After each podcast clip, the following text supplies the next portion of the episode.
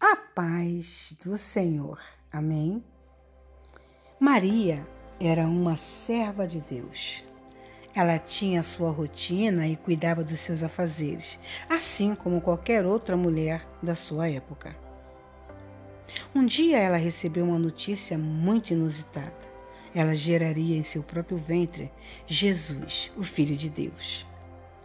Com certeza ela nunca imaginou ser escolhida para uma missão tão importante. Imagine por um minuto o que passou na cabeça de Maria. O primeiro pensamento, pela lógica natural, foi: como isso vai acontecer se ainda sou virgem?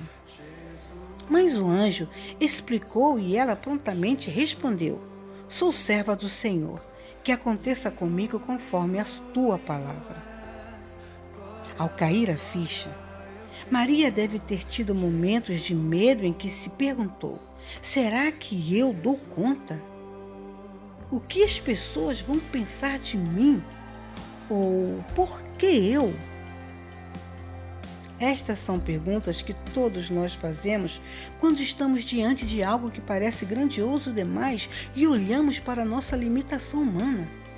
Porém, Deus sempre acredita em nós e é por isso que você pode muito mais do que imagina.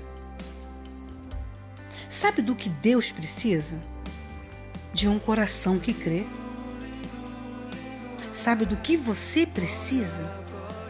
Crê que todo talento, toda força e capacitação vem de Deus. Você é apenas um instrumento.